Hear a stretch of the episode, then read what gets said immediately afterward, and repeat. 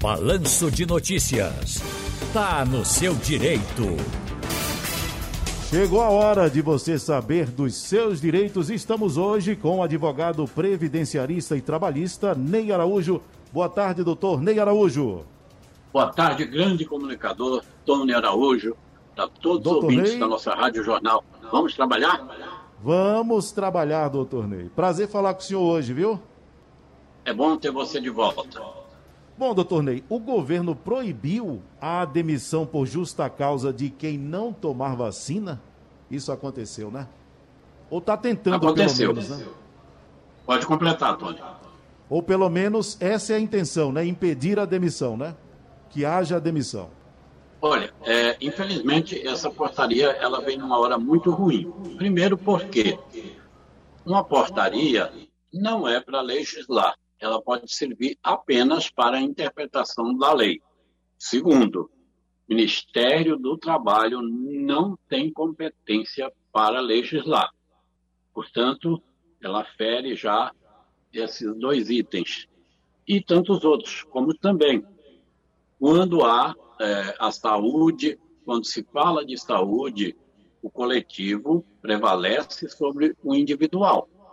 O Supremo Tribunal já interpretou que, tratando de saúde, é, a liberdade de consciência, a convicção filosófica não pode prevalecer o individual sobre o coletivo.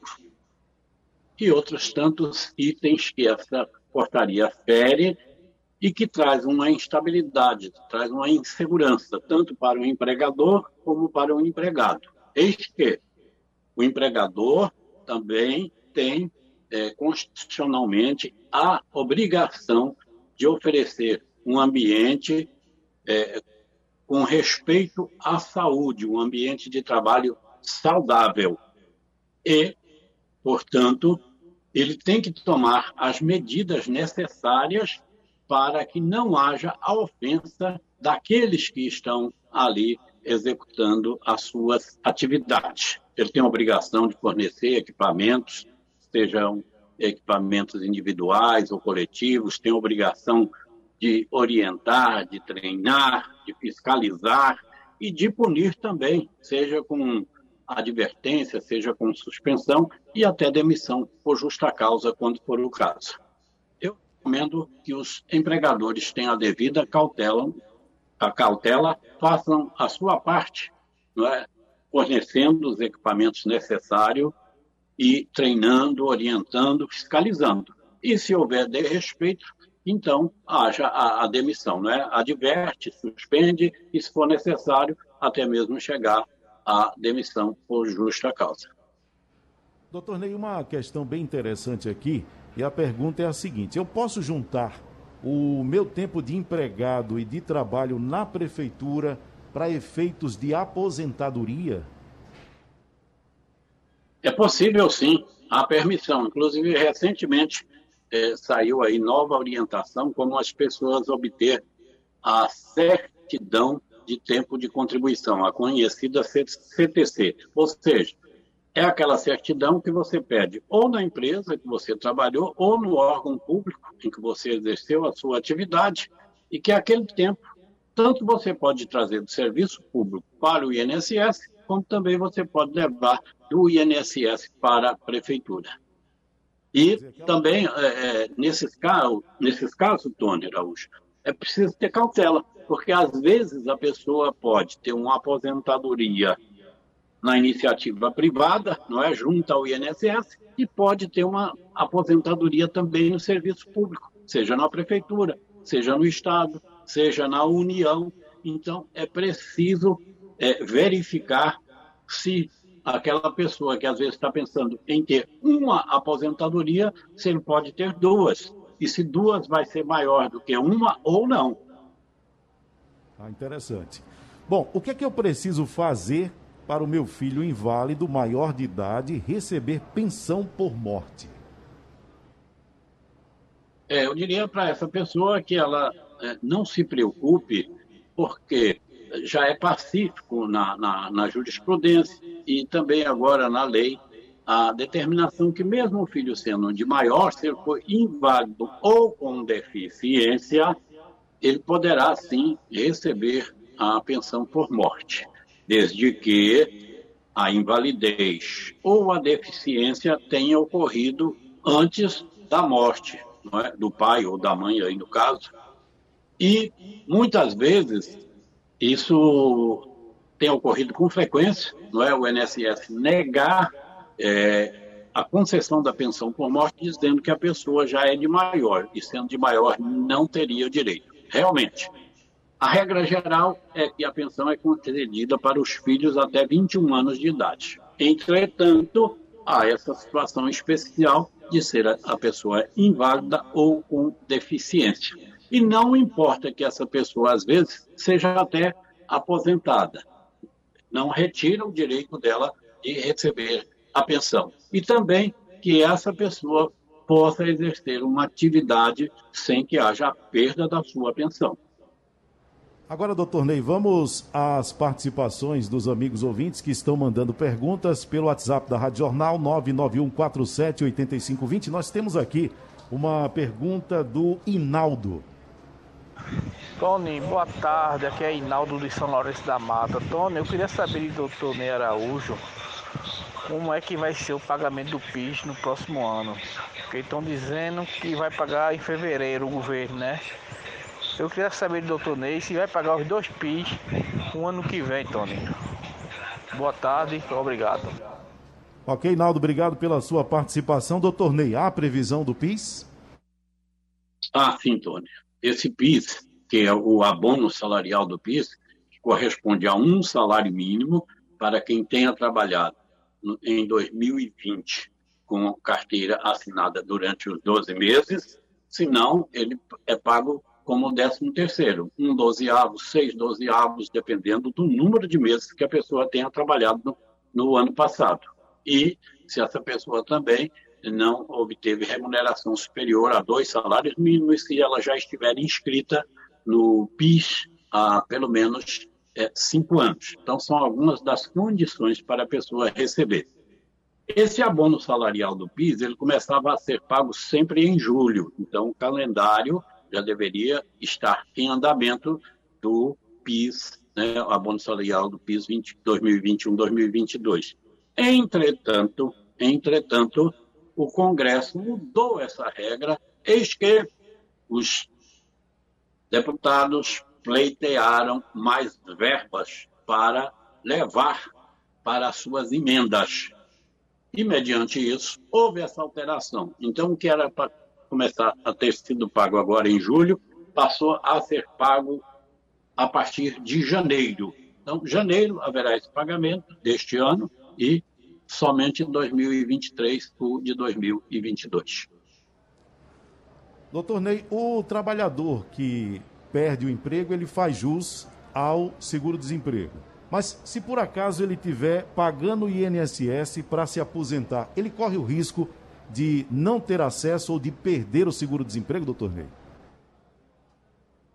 Boa colocação que você traz, Tony, porque às vezes a pessoa já está tão próximo de se aposentar e aí ela diz, poxa, então peraí, deixa eu contribuir aqui para que eu possa logo obter a minha aposentadoria.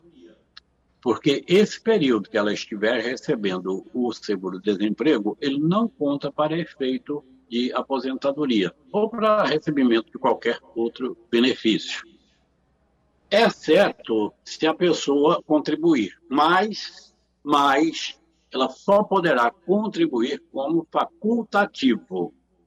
As pessoas erram, faz contribuição como se fosse contribuinte individual, não é?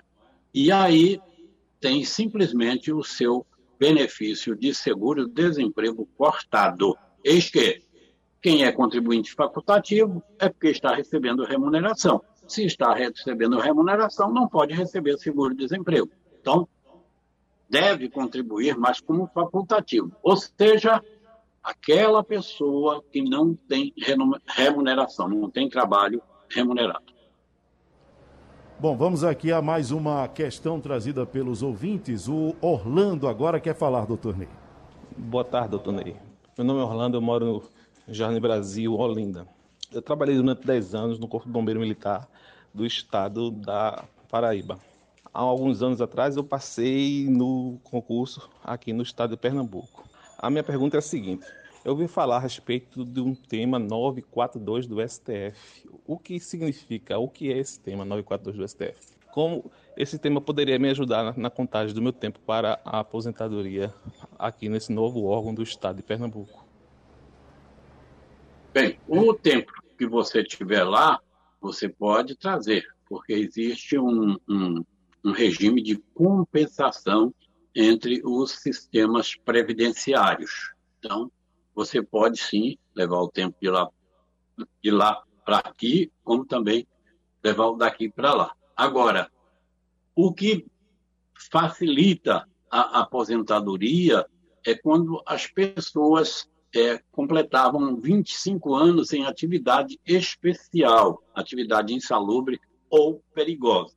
E com a reforma da Previdência, mudou-se totalmente as regras. Até a idade que não era exigida passou a exigir-se 60 anos para que a pessoa possa se aposentar com 25 anos de contribuição. E não mais ter a aposentadoria integral como tinha com 25 anos de contribuição na atividade especial.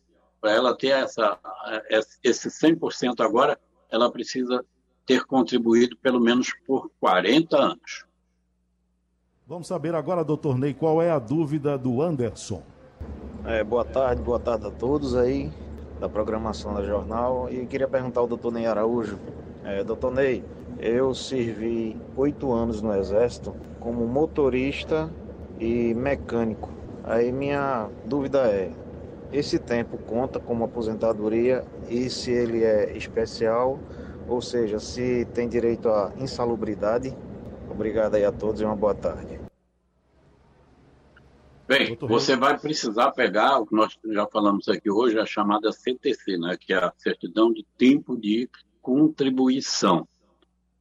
Nessa CTC deverá estar descrita a, as atividades que você efetuou, o tempo que foi efetuado e se foi também atividade insalubre ou perigosa. Temos ainda aqui a participação do torneio do Alex Ramalho. Ele também tem uma dúvida e quer perguntar. Boa tarde, Tony. Boa tarde, doutor Ney. Aqui quem fala é Alex Ramalho de Olinda. É, eu sou beneficiário do BPC e faz 15 anos que eu sou beneficiário e o meu CPF está errado no cartão desde que eu tirei. Está com o CPF do meu pai. Meu pai já tinha falecido, eu tenho 15 anos de BPC e meu pai faz 24 que morreu. Erraram lá, não sei como foi, eu sei que colocaram o CPF do meu pai. Agora eu estou trabalhando e vou entrar no auxílio inclusão. É, eu tenho que dar baixa nesse CPF, eu tenho que transferir primeiro para o meu CPF, o BPC, para depois dar baixa, para depois entrar no auxílio inclusão me oriente, porque eu já comecei a trabalhar e ainda não dei baixa no BPC por causa disso. Bem, neste caso, você já deveria ter corrigido isso há muito tempo, não é? Fazer o procedimento com o CPF correto. E para que você possa, então, se for o caso, não é? Como você disse, já é beneficiário do, do, do, do BPC, LOAS, há 15 anos, e se você conseguiu agora um emprego com remuneração de até dois salários mínimos, você tem direito de, além de receber a remuneração do emprego que você conseguiu, receber também mais meio salário mínimo que corresponde ao auxílio inclusão. Esse auxílio inclusão, ele começou a ser pago a partir de 1 de outubro, mês passado, que ele começou a, a ser pago.